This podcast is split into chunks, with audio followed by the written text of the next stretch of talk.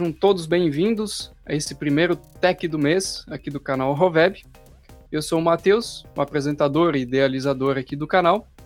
Também sou co-host do Opencast, co-organizador do FOSDay e trabalho como desenvolvedor nas Tech Online Solutions. O objetivo dessa live aqui vai ser a gente falar um pouquinho das notícias que aconteceram durante o mês de janeiro. Então a gente vai estar tá passando um, um resumo das principais coisas que aconteceram. Esse quadro aqui no, no canal foi criado principalmente para levar informação para as pessoas e informação de tecnologia. Essa live também vai virar um podcast, então você pode enviar para os seus amigos depois que ela vai estar editada lá no, no Opencast. Então, sem mais enrolação, eu vou chamar aqui o Tiago, que ele vai estar conosco nessa, nessa live hoje. Ele que vai dar um embasamento um pouco mais jurídico para nós, né? Porque eu tenho o lado tecnológico e ele tem o lado mais jurídico. Então, sem mais enrolação, o Tiago se apresenta aí, povo. Boa noite a todos. Meu nome é Tiago, sou acadêmico do quinto ano de Direito, faço estágio remunerado no escritório de advocacia aqui da região, chamado Zorzo Advocacia. Participo do núcleo de práticas jurídicas da minha faculdade, já desde o ano passado, do começo do ano passado. Esse núcleo de prática jurídica atua em processos de pessoas que não têm condições financeiras para arcar com os gastos do processo. Sou um entusiasta da área da tecnologia, tanto que pretendo seguir nesse rumo no futuro, atuando mais nas áreas de direito eletrônico, direito digital e afins. Então, acho que eu vou conseguir contribuir um pouco para a didática dessa live de hoje e o futuro podcast que ela vai se tornar. Então, aqui dando um resumo para vocês, né? Primeiramente, bem-vindo, Thiago. É a primeira vez que está aqui no canal, então Obrigado. acho que essa nossa parceria vai ser bem bacana. É, tomara que a gente consiga estar tá todos os meses fazendo essas lives. E para dar um resumo assim por cima do que, que a gente vai falar hoje. Né? A gente vai falar sobre uma falha que aconteceu no Windows 10, sobre novos recursos que vão vir para o Pix. A gente tem três notícias sobre privacidade, né? A principal delas, que está no título da live também, é sobre o, o vazamento de, de, CPFs, de dados, né, de praticamente todos os brasileiros. E também a gente vai encerrar com uma notícia sobre uma inovação que a Xiaomi está trazendo. Então, sem mais enrolações, vamos começar com as notícias, né, Tiago? Então, vamos lá. Primeira notícia do dia: uma falha grave no Windows 10 que corrompe os HDs ao executar um comando no prompt do, do Windows. Essa falha ela, ela aconteceu durante o mês de janeiro, né? Eu não vi ainda se tem alguma algum patch para atualizar. Eu dei uma olhada, a Microsoft lançou patches e atualizações na semana passada, onde eles corrigiram de praticamente todos os aplicativos deles, né? Teve falhas sendo corrigidas e era uma falha mu muito grave, porque era uma falha zero day, então não tinha conhecimento público e nem a Microsoft tinha conhecimento que essa falha existia. O que, que acontece? Quando é executado esse comando no CMD ou no PowerShell, corrompia todo o HD. E com isso, você tinha que ou formatar o computador ou dar um jeito de conseguir restaurar que é muito difícil. Eu não utilizo Windows, não sou usuário Windows, até recomendo para as pessoas pararem de usar esse sistema, mas aí é de gosto e preferência de cada um, mas é importante você atualizar o seu Windows. Né? Muita gente eu sei que pausa as atualizações, mas tente rodar, principalmente agora que saiu esse essa notícia desse, dessa falha gravíssima, né? Para evitar que você perca todos os seus arquivos. Uma outra dica também é, é você tomar cuidado com os zips que você baixa ou com executáveis, porque pode ter um, um ponto bat ali, um arquivo oculto, que ao executar o, o arquivo principal, você acaba executando esse secundário também e faz com que o seu computador fique inutilizável.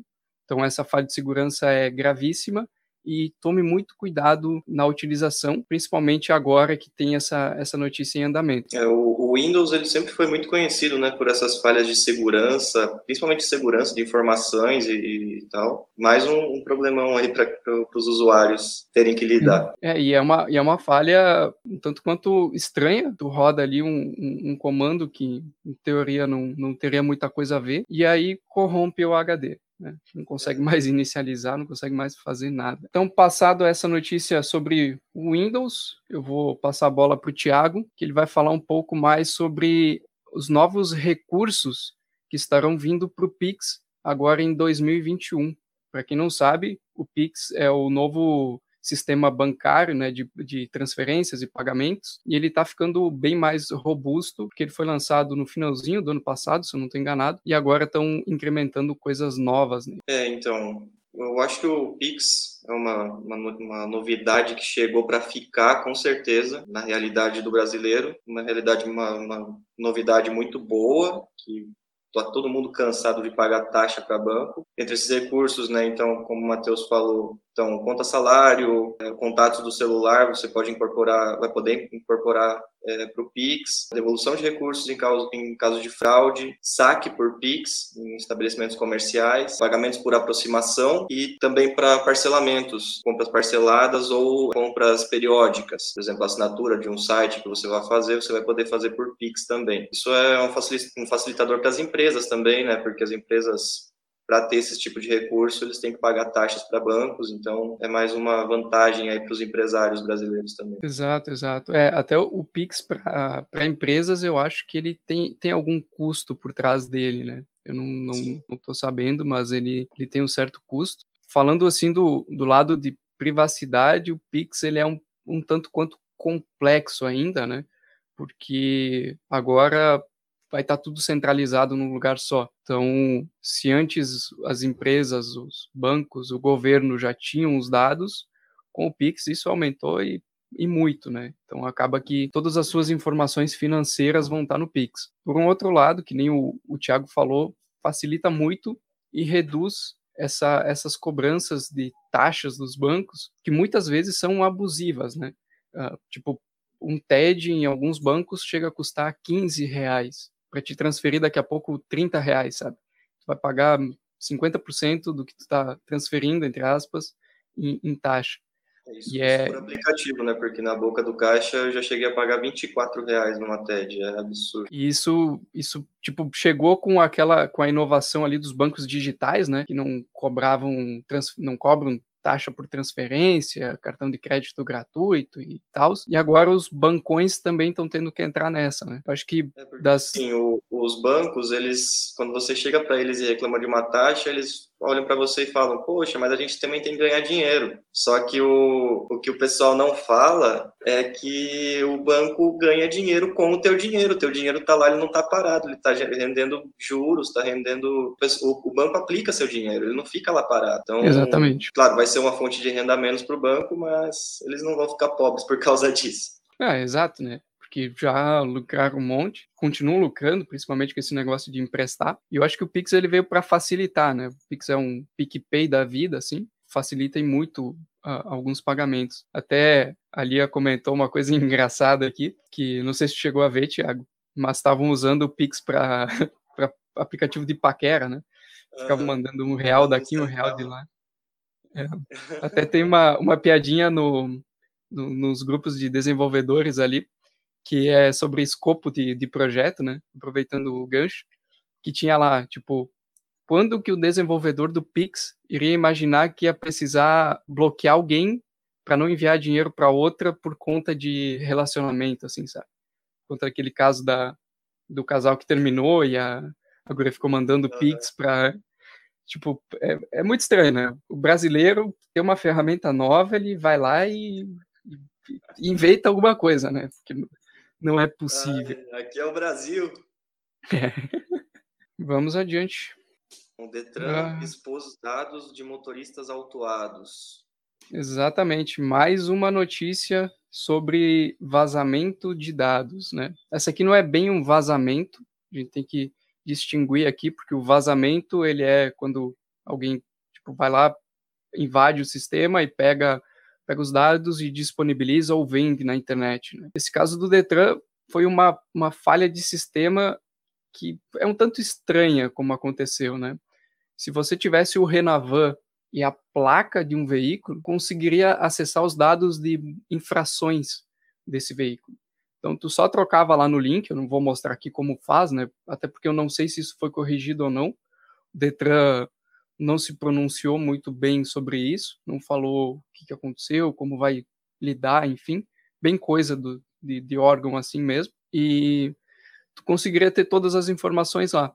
Essa falha ela foi descoberta pelo Olhar Digital no dia 18 de janeiro, né? então foi uma falha muito, muito grave e foi estimado assim que milhares de motoristas tiveram problemas com isso, porque tu acessava lá, é, é, não sei se já chegou a levar uma multa, Thiago, mas vinha tipo,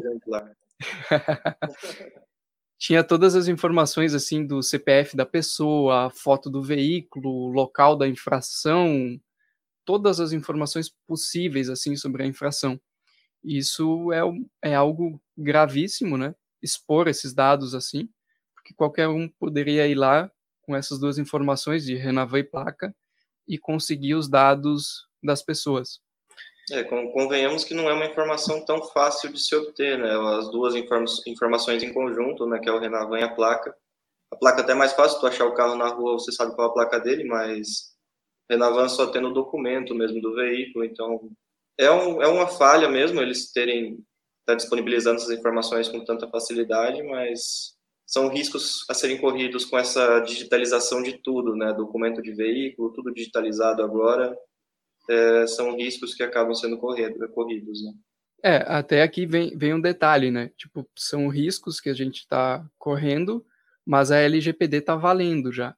E órgãos uh, públicos, a gente sempre tem um questionamento, principalmente o pessoal assim do software livre, que deveria ser tipo software do governo ser, ser aberto, sabe? Não ser software proprietário que além de tu ter a, a, comunidade ali te ajudando e encontrando bugs, tu consegue passar transparência. E o Detran, uh, até teve o caso da data prévia essa semana também, uh, eles sempre tiram o corpo fora, né? Tipo, ah, aconteceu a falha, não foi a nossa culpa. Mas aí tu vai ver o sistema deles é bem falho, assim, sabe? É bem, é algo que não, não foi pensado para digitalizar as informações.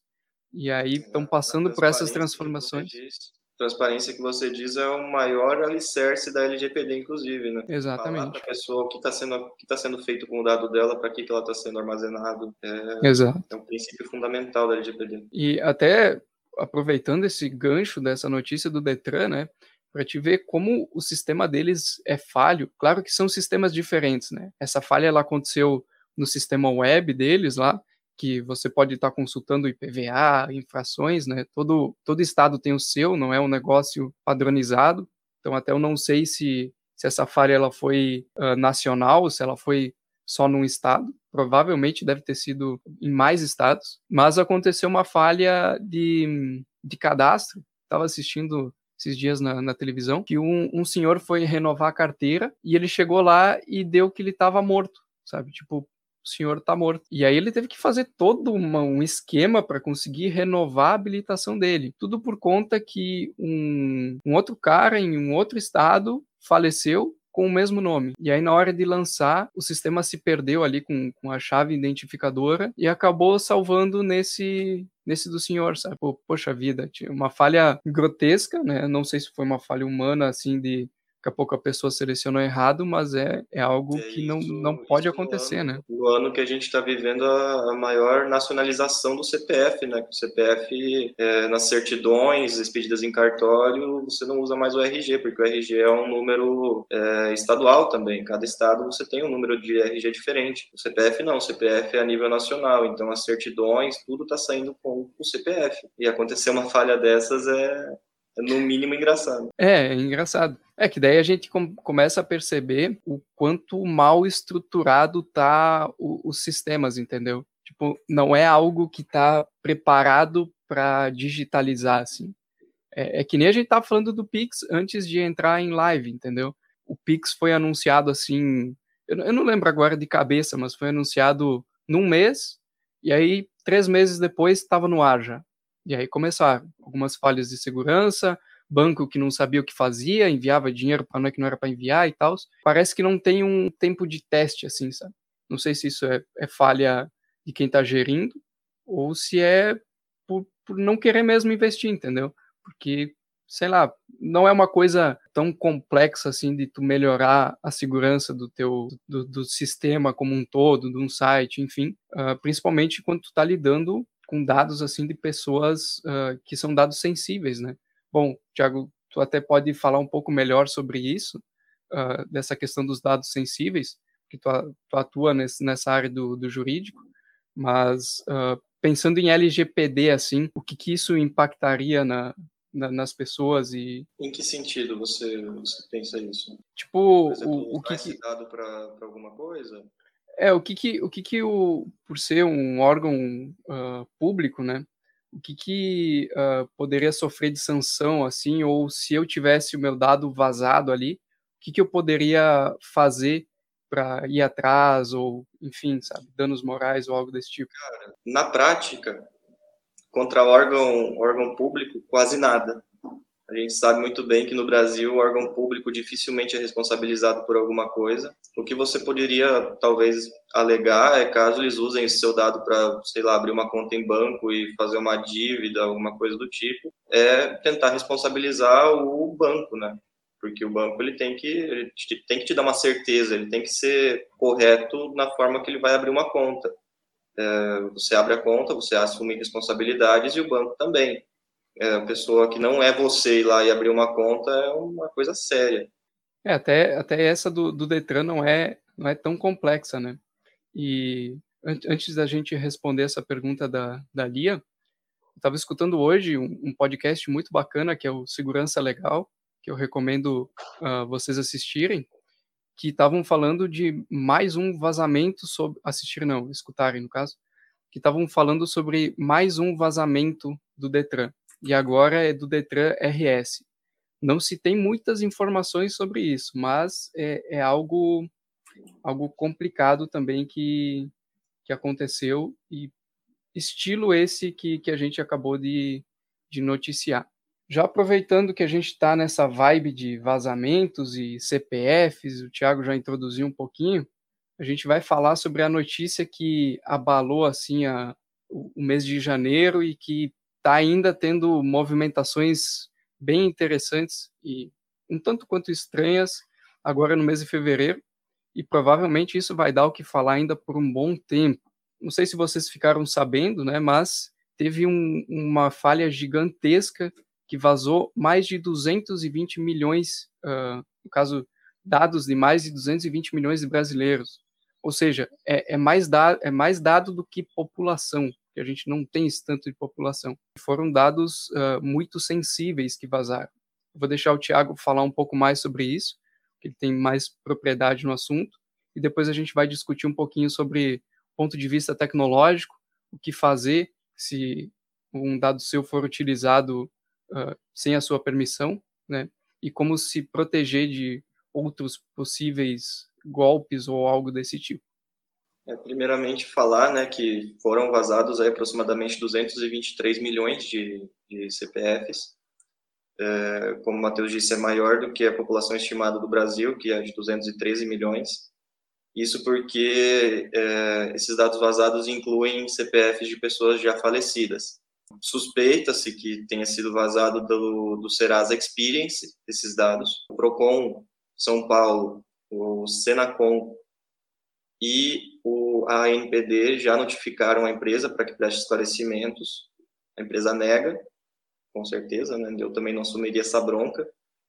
A ANPD ainda não está não tá funcionando, não está em vigência, mas é, não está trabalhando ainda de fato, mas já já já chegaram aí a mostrar que veio, né? Não sei se vai, vai surtir algum resultado de verdade isso. É, além disso, a Polícia Federal também instaurou inquérito, porque vazaram dados sigilosos de ministros do STF e, e outras autoridades também, então isso movimenta também a Polícia Federal. É, a suspeita é de que seja do Serasa Experience, porque a forma como esses dados vazaram é muito semelhante com a forma que o Serasa é, armazena esses dados, né? Foram 36 é, informações por CPF aí, claro que nem todos os CPFs têm essas 30, 37 informações, como, por exemplo, sexo, idade, poder aquisitivo, score de crédito, escolaridade, fotos de rosto e endereços, assim, só como exemplo. Eu preparei um, um pequeno resumo, não sei se o Matheus me permite aqui falar alguma coisa mais aprofundada sobre isso, porque realmente é a informação mais. A gente tem que ter mais, mais força aqui na live de hoje. O que me diz, Matheus? Quanto mais informação sobre isso, melhor, né? A gente vai discutir um pouquinho depois sobre isso também, mas é algo bem, bem complexo e, como tu mesmo falou, né, dados de muitas pessoas e muitas informações por pessoa, então isso pode impactar diretamente, vai impactar na, na vida dos, dos brasileiros. É, primeiro, eu queria falar que quem fez essa, quem vazou esses dados, ah, é importante ressaltar, esses dados, eles podem ter vazado de três formas diferentes. Um ataque, que achou uma falha no sistema, vazou todos os dados de uma vez. Alguém de dentro da empresa, que não se sabe ainda se foi realmente a Serasa ou não.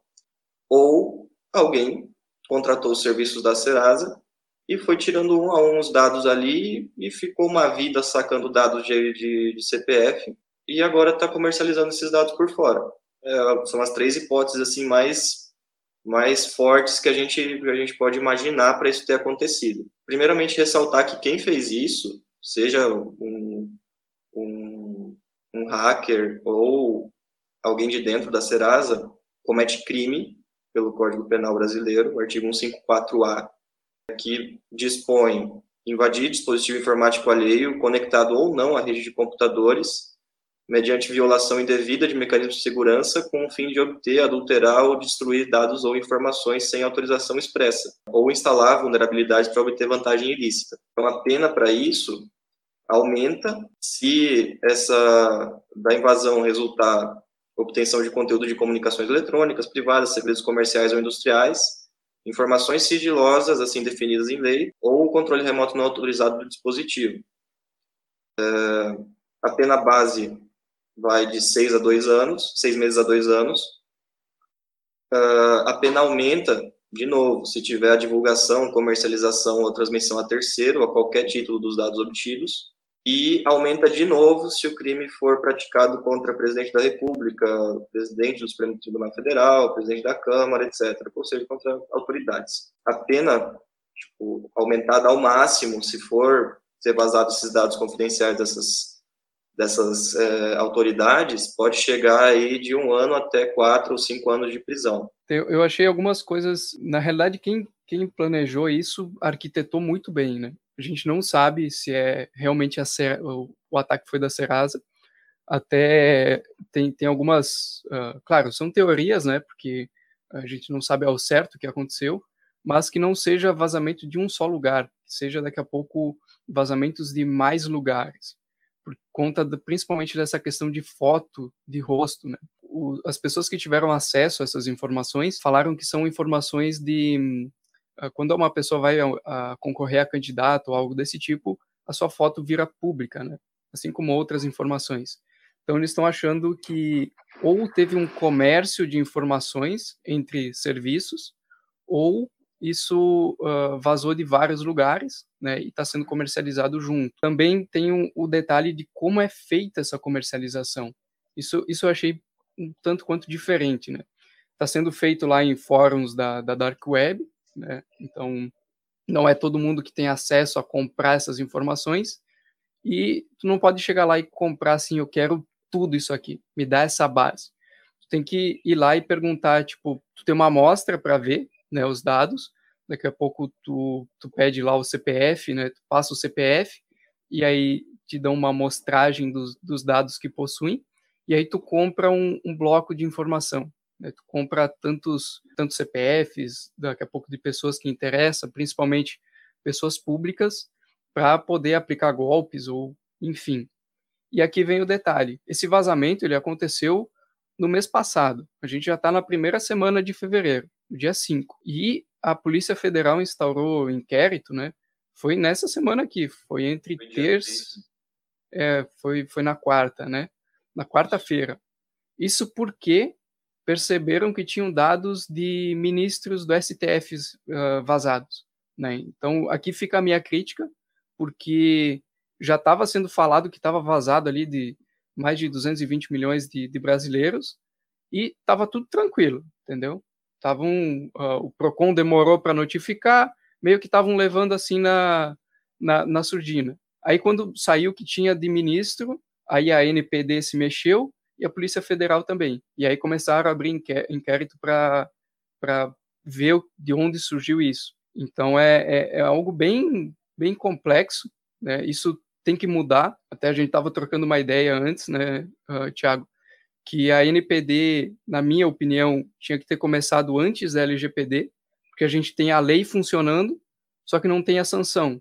Então, se vazar, pode ir até, pode falar melhor depois, Tiago, pode até ir para a justiça e pagar alguma multa, alguma coisa assim, mas ainda não está valendo o que, que a LGPD, tipo, entre aspas, se propõe a fazer, que é manter a privacidade dos dados das pessoas. E é até o que o Sebastião. Uh, só para complementar aqui, Tiago, uh, até o Sebastião falou ali que o CPF já é algo público. É, exatamente, tem muito vazamento de CPF, né? Por isso que tem que tomar cuidado. Até eu fiquei sabendo hoje que teve um, um possível vazamento da data Prev, que também vazou mais de 270 milhões aí de, de dados de brasileiros. Então, é, é, esse mês aqui, essa semana, está tendo muita notícia de, de vazamento, privacidade, e isso não é bom, porque a gente tem uma lei funcionando e está acontecendo coisa que não, tipo, acontecia antes, mas eu não me lembro de acontecer uh, em cima do outro, assim, sabe? Ah, vazou um, daí vazou outro e vazou outro. É, é, até parece que eles estavam represando essa informação aí, já estavam sabendo há muito tempo e começaram a, a soltar tudo de uma vez, né, para impactar a galera de uma vez, aí depois morre o assunto. Essa questão da venda de dados já é um negócio que acontece há muito tempo, e legalmente no Brasil. A Serasa é o maior exemplo disso. Você vai lá com o nome da pessoa, você consegue CPF, escolaridade, você consegue todos esses dados que vazaram, você consegue dessa pessoa, telefone, local onde trabalhou, você consegue tudo. Então, assim, é uma coisa que, claro, não era para acontecer, mas a gente já sabe que já acontece há muito tempo. Você falou em ações judiciais que podiam levar a uma multa, alguma coisa do tipo.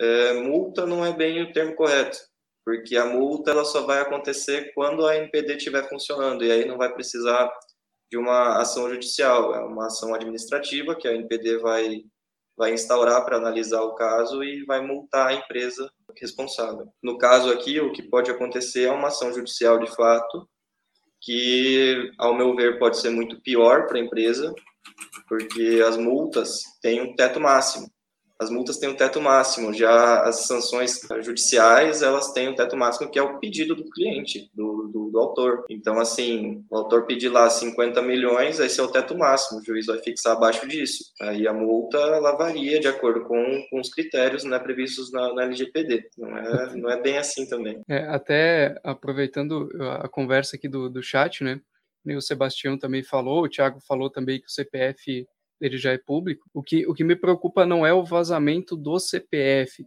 né? porque a gente sabe, ah, CPF na nota, aí vai lá e fala em voz alta, sabe, no mercado, ou algo desse tipo. O que me preocupa é o conjunto das informações, porque cada vez mais tem golpes de engenharia social, e antes as pessoas ligavam, sei lá, pedindo para confirmar ali o CPF e tal. Só que agora, vamos supor que comprem o meu dado ali, eles vão ter ali o meu histórico financeiro, meu endereço, vão ter 37 informações minhas. Para mim desconfiar que aquilo é falso, uh, vai ser um pouco mais complicado, porque eles vão ter muitas informações sobre mim, entendeu? Então, isso que me preocupa. Se fosse só o CPF, tá na internet já, né? Isso eu nem me preocupo. E aqui fica a dica também, uh, tá surgindo agora trocentos sites de verifique se seu CPF vazou cara, não, não bota o CPF ali, porque uh, se não vazou, vai vazar. Né? Como é que tu vai confiar num, num site que está te pedindo o CPF e a data de nascimento para consultar se ele já vazou ou não? Até eu brinquei com o Thiago que eu fiz um teste, né?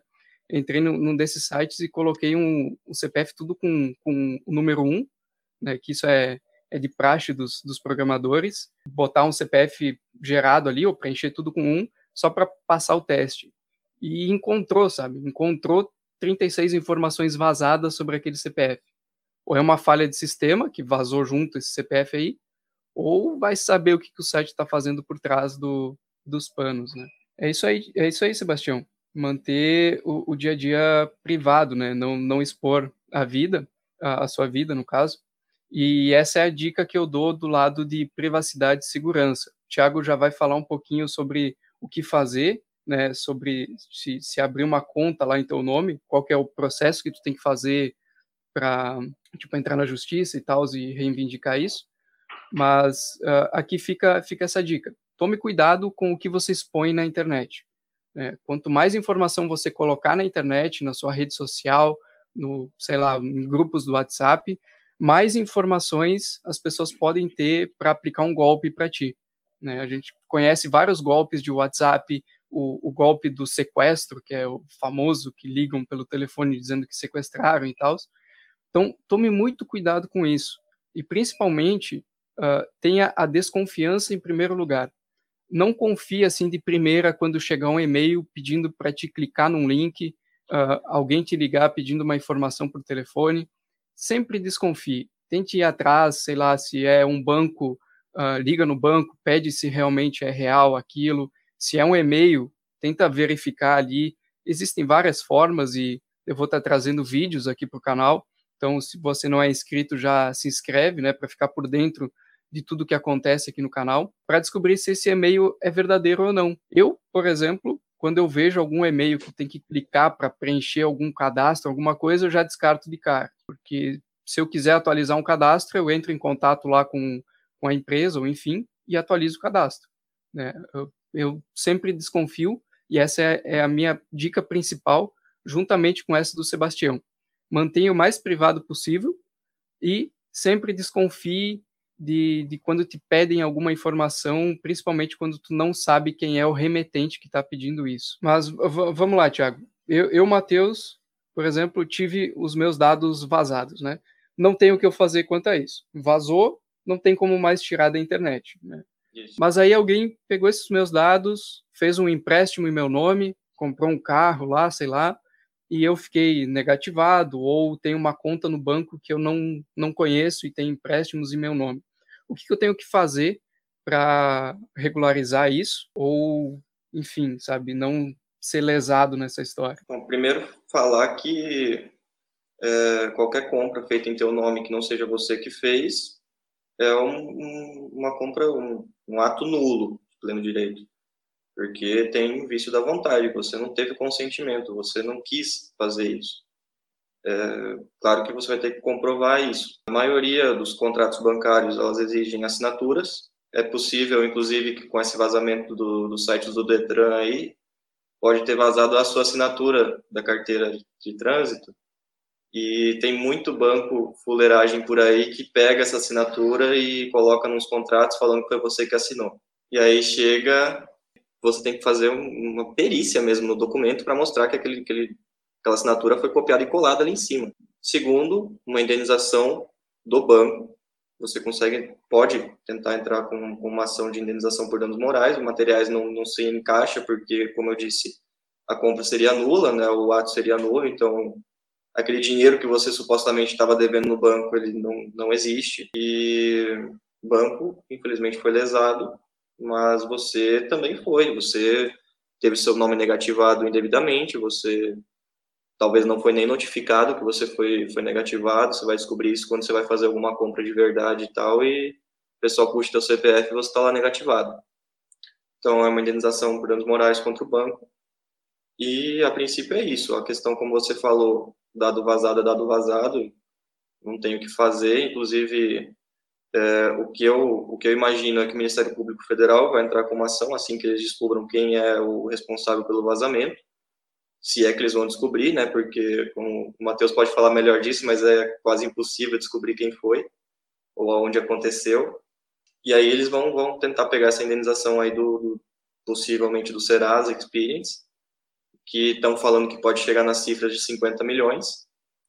E aí tem que falar um pouquinho como funciona o processo. O processo ele tem normalmente duas fases, três se tiver recurso. Mas enfim, é a fase processual normal, onde tem contraditório para defesa, é, você entra com o processo, a Serasa, né, entre aspas aqui, pode ser outra empresa. A empresa vai lá se defender, juiz sentencia, essa é a sentença, vai condenar num valor tal. E aí tem a segunda fase do processo, que é a fase de liquidação da sentença, que é onde os valores vão se tornar valores de verdade.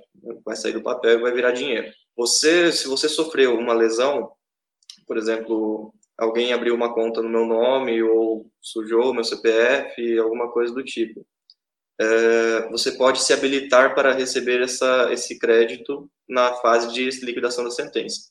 Isso conhecendo o judiciário brasileiro e ainda mais envolvendo o órgão público, tem prazo em dobro para se manifestar no processo.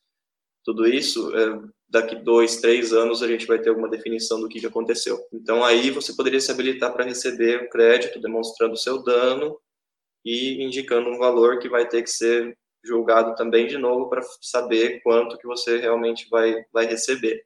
Ou tem um outro jeito mais fácil, que é você ingressar com uma ação individual, e aí o, o, o juiz que vai receber essa, essa, essa demanda individual, ele vai juntar esses dois processos, o teu processo individual com aquele processo principal é, ingressado pelo Ministério Público. Mais ou menos é isso. Com a questão do, do, dos dados vazados, realmente o ovo quebrou, não tem como colocar as coisas de volta para dentro, fechar o ovo, colocar na geladeira, então não, não tem muito o que fazer e se tentar alguma coisa com isso, conhecendo o judiciário brasileiro, eles vão falar que foi um mero aborrecimento do cotidiano e, e vão julgar improcedente sua demanda. É, até esse ponto de saber a empresa que vazou, né, não, não é tão difícil de, de saber, porque tem toda uma questão de auditoria ali, se, principalmente se foi um acesso ao, ao banco e tal, para saber quem que, quem que vazou essa, essa informação. Mas aí entra esse ponto que o, que o Regis está falando, entendeu? Tipo, a empresa não vai assumir essa bronca, a gente mais ou menos sabe quem vazou, mas eu, minha humilde opinião, isso não vai dar em nada ainda. Eles vão abrir ali o, o inquérito para saber o que, que vazou, o que, que não vazou, mas vai dar em, em nada, vai ficar assim, né? E torcemos que quando começar as sanções da LGPD, acho que é em agosto, isso mude, né? Porque a, no, a nossa privacidade é que nem o, o Sebastião falou, é, já foi, entendeu? Principalmente se a gente usa Windows, né? Aí foi demais, né? As brincadeiras à parte. Mas realmente está muito complicado e não está acontecendo nada, assim, sabe? Eu pensei que já ia ter uma, uma mudança logo que saiu o LGPD, mas o que eu tô vendo é que está vazando muito mais dado, né? Vazando para tudo que é lado, dado de pessoa e tudo quanto é aplicativo que a gente usa atualizou os termos de uso para se adequar ao LGPD e não sei o que lá. Só o que eles fizeram foi se proteger, mandando você aceitar um termo de uso, falando que eles podem usar o seu dado do jeito que estava usando antes e foi isso. É, isso, isso que é o pior, né, Regis? Tem, tem lá o que, que entrega eles, né? Por exemplo, score de, de, de crédito quem que tem essa informação se não é o Serasa, entendeu? Ou eles venderam para alguma empresa sem avisar, ou é, né, é, é, é complicado esse negócio. Voltando, Mas voltando a tocar nesse assunto da venda dos dados, como você falou, eles vendem por pacotes, né? Você vai lá e pede um pacote de dados. O jeito mais fácil que eles têm para definir esses pacotes é pelo critério da afinidade que foi vazado lá define o que, que você tem interesse, o que, que você faz da vida, ou então pela idade, a idade de uma pessoa, se ela é aposentada, também vazou, é, para vender é, créditos consignados na aposentadoria, cara, é um buraco sem fundo, dá para escavar até a China aqui, que tem coisa para fazer com esses dados que vazaram. É, e se confirmar esse vazamento da, dessa semana aqui de mais 270 milhões, aí, aí tem o pacote completo, né? Aí tem informação para mais de quilômetro para usarem para golpe. E já aproveitando então, Tiago, que a gente está falando sobre a LGPD e toda essa, essa mudança de alguns termos assim de contratos de privacidade, termos de uso ali. O WhatsApp, né, que é uma empresa do Facebook, que é proprietária também. A gente nem precisa citar aqui o Facebook, né? Todo o escândalo já com vazamento e, e venda de, de, informações. O novo termo ali de, de, serviço do WhatsApp meio que vai obrigar, meio não, vai obrigar a, o usuário a compartilhar dados com o Facebook. E antes do, do Thiago falar sobre a notícia, eu só queria fazer aqui uma lembrança de quando o Facebook comprou o WhatsApp, foi lá em 2014, né, que o, o Marquinho falou que não ia fazer isso, né, que ia manter os dois separados assim. E aí, do nada, anunciam que, opa, os teus dados vão ser compartilhados com o Facebook, hein? Então, como o Matheus disse, a partir do mês de fevereiro, era para começar agora no dia 8, o Facebook e o WhatsApp iam compartilhar dados. O Facebook disse que não compartilharia os dados de mensagens ou ligações, mas nunca se sabe o que está por trás disso, né, como, como que vai funcionar de verdade. Porém, o Procon São Paulo também é, notificou o, o Facebook para que se manifeste e o Facebook automaticamente suspendeu essa, essa integração dos dados até o dia 20, alguma coisa de março, né, Matheus? Exato, exato. É, foi, foi o PROCON de São Paulo, né, que notificou ali o, o, o Facebook, principalmente por uma, uma questão, né? A, a LGPD, ela tem que garantir, além da privacidade, a liberdade do usuário, né? Proteção dos seus dados. E aí, se você não aceita os termos de uso do WhatsApp, uh, não tem o que fazer. Simplesmente tem que parar de utilizar o WhatsApp. Até aqui fica a minha sugestão. Migrem para o Telegram, que tem funcionalidades muito melhores e está crescendo exponencialmente, principalmente com essas bolas fora que o WhatsApp está dando. Mas o, o, Procon ele notificou, uh, principalmente por isso. Né? Ele, ele não acha certo, com embasamento na LGPD, que o usuário não tem escolha. Então, eu tenho que ter escolha de aceitar ou não e continuar utilizando o serviço. Então, por isso que foi notificado, e aí o Facebook deu uma segurada e passou mais à frente. Eu espero que isso não comece a valer, né, que eles mudem esses termos de, de contrato, mas duvido muito, né, conhecendo a, a empresa, enfim, tudo por trás, é, duvido muito que eles vão mudar, e porque a maioria já aceitou sem ler, né? Tipo, apareceu a notificação, vou aceitar aqui e tchau e benção, né? Nem se preocupa em ler nisso. E aí depois acontece esses vazamentos, né? Vaza informação lá na outra ponta. Daqui a pouco não é nem o Facebook que vaza. informações para o governo para eles usar em campanha política. É, a gente tantas, né? é, não precisa nem citar aqui o nome da empresa, né? Até seguindo a dica do, do Regis, mas a gente sabe desse escândalo do Facebook também, que aconteceu lá nos Estados Unidos, e que influenciou ali uma decisão de, de escolha de presidente. Então, é, é pode, pode se tornar bem grave esse compartilhamento de. É, é muito grave, né, mas pode se tornar mais grave ainda esse compartilhamento de, de informações. Eu acho que para a gente terminar, Tiago, uh, eu não sei se alguém tem alguma dúvida que a gente está falando, ou se gostaria de, de perguntar alguma coisa para o Tiago, mais voltada assim, para o ramo do direito, mas eu acho melhor a gente terminar com uma, uma notícia um pouco mais light, assim, que é uma novidade bem bacana do, do mercado. Uh, Xiaomi apresentou um sistema de carregamento de celulares sem fio para smartphones. É, até eu, eu fiquei meio assim quando eu vi a primeira vez, né? Porque a gente sabe que uh, tá tendo essa onda do, do carregamento sem fio, né? Mas para o carregamento sem fio funcionar, tu ainda tem que encostar em algum lugar ou encostar um celular no outro. A Samsung tinha um, algo assim. E a Xiaomi apresentou, claro que isso ainda não está nos smartphones, né? mas apresentou uma, uma proposta de carregamento uh, sem fio à distância, sem que tu precise encostar o telefone em algum lugar ou deixar em algum lugar. Esse sistema ele funcionaria com antenas, né, que convertem as ondas eletromagnéticas para ondas elétricas para carregar o telefone.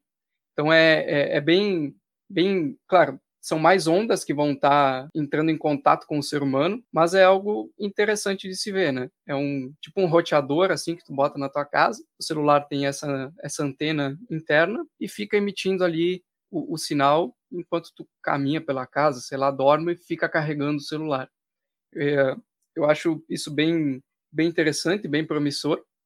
E até a própria Xiaomi falou que pensa em implementar isso em, em todas, todos os produtos da sua linha.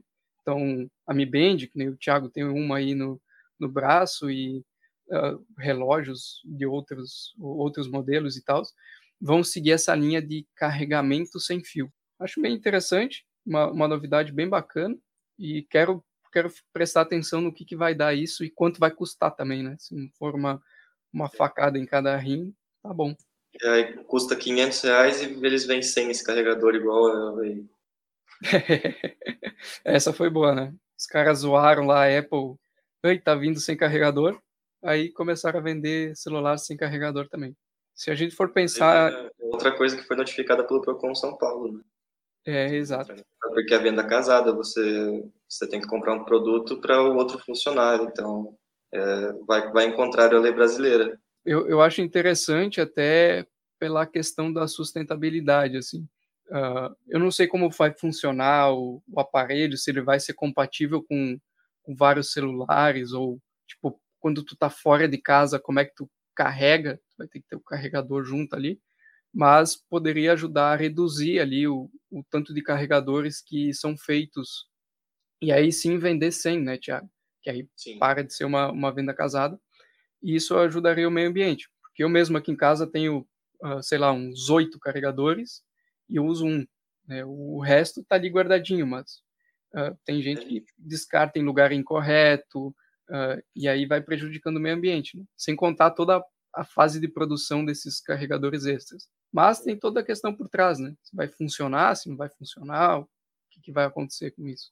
É, só tem que, tem que ter em mente também, porque isso daqui também pode virar um lixo, né? Porque a depender do, da durabilidade desse produto, tem aqueles famosos casos dos produtos que parece que eles são programados para estragar depois que acaba a garantia. E aí você não pode ir lá levar o negócio de volta para quem te vendeu para você pegar um novo. Você tem que jogar o teu fora e comprar outro. É, eu espero que seja alguma coisa boa. Eu tenho boas expectativas da, da Xiaomi. Já tive alguns produtos deles e a qualidade deles é bem boa. Então eu realmente espero que seja alguma coisa bem bem feitinha, né? que dure por bastante tempo e que seja compatível com mais aparelhos, sabe? Tipo, não precisa ser compatível só com o Xiaomi, ser compatível com, com qualquer sistema Android ou Apple, eu não vou falar porque Apple tem toda uma uma é. questão por trás, mas seria interessante se fosse essa questão da compatibilidade.